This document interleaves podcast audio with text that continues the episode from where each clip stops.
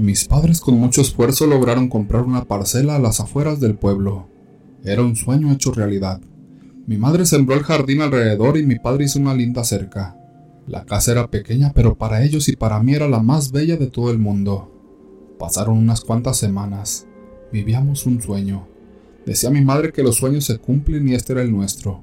No sé decir cuándo exactamente, pero en la casa el ambiente se hizo muy pesado. Mis padres por todo discutían. El jardín empezó a secarse y en las noches se escuchaban pasos, voces y se oían murmullos como de personas que hablaran entre ellas. Entre las paredes se escuchaba el rasguñar de algo, como si un animal estuviera metido entre la pared. Un perro que teníamos. Apenas llegaba la noche se metía debajo de mi cama y chillaba toda la noche muerto del miedo. Aquello no era algo normal, pues ese animal era un guardián excelente. En casa se empezó a hablar de vender y de separación palabras que nunca antes se habían dicho y que nunca creí escuchar. Mi padre consiguió un empleo en otra ciudad y venía a casa solo los fines de semana. Aunque en ese entonces no lo notamos, esto ayudó a que el matrimonio no acabara. Mi madre decía que aquello era brujería o un maleficio, pero mi padre no podía escuchar esa palabra. Le molestaba que creyéramos en eso. Pero las cosas continuaron igual o peor. Cuando daban las seis de la tarde comenzaba el terror. El perro lo sabía y era el primero de estar bajo la cama.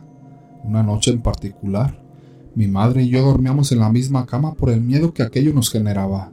Ese día no solo fueron los pasos que caminaban alrededor de la casa, estos llegaron hasta la puerta y la empujaron. El perro sacó braveza de donde no la tenía y ladró una sola vez.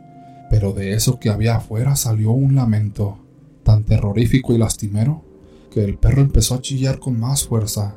Aquello fuera lo que fuera, caminó alrededor de la casa toda la noche, resoplando como una persona que ha caminado mucho. Su cansancio era evidente, pero también terrorífico. Eso que había ahí no era algo de este mundo. Mi madre a primera hora cruzó el puente colgante y fue a casa de Eugenia, única persona de confianza por esos lados. Mi madre le contó todo lo que nos estaba pasando y el terror que eso nos causaba.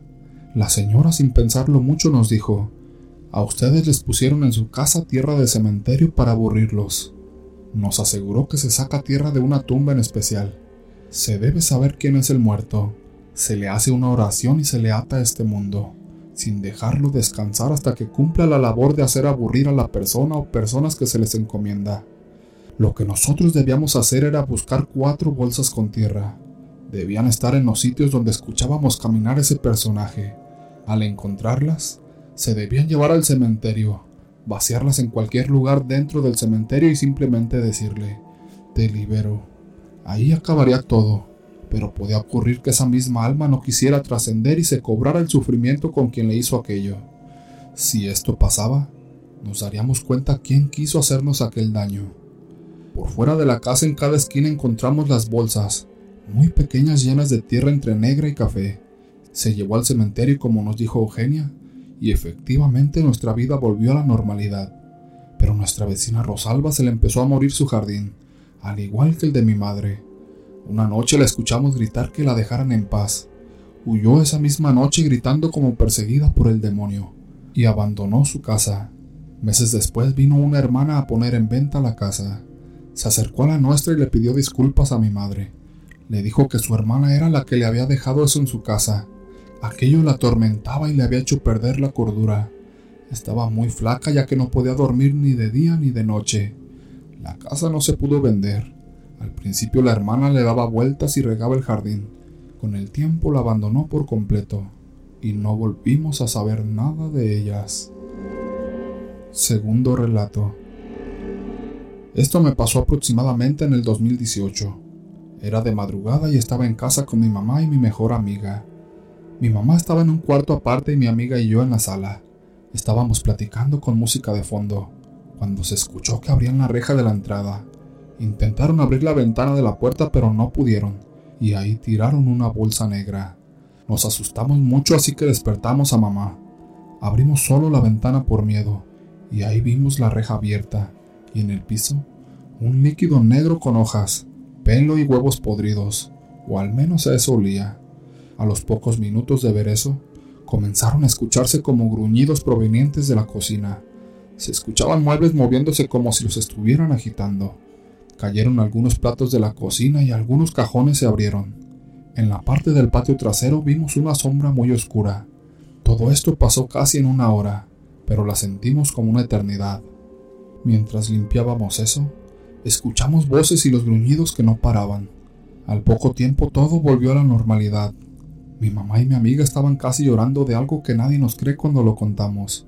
Yo siempre he sido escéptica. En ese momento sentí más coraje que miedo, y me pregunté quién rayos estaba haciendo esas maldades. Al día siguiente, y después de haber puesto sal donde estaba ese líquido negro y haber lavado muy bien, mi mamá se acerca y me dice casi susurrándome que la vecina hacía cuatro días que había tenido problemas con ella. Desde que nos mudamos ahí nunca se cayeron bien.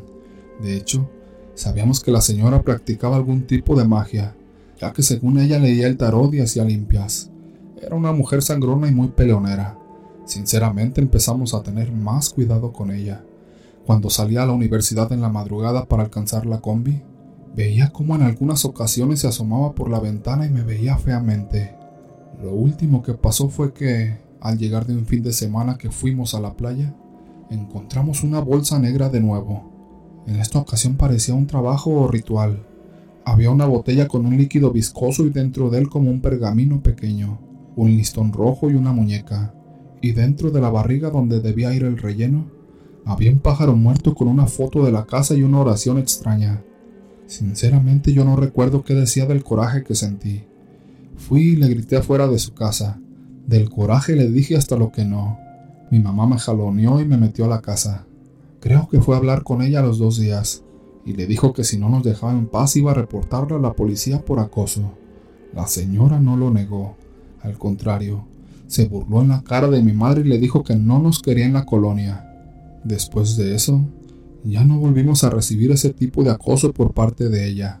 Lo que sí es que empezamos a tener pesadillas recurrentes, y en la sala sigo escuchando ese maldito gruñido que me aterra, pues me recuerda aquella tarde cuando nos tiró por primera vez ese líquido negro y las cosas empezaron a moverse.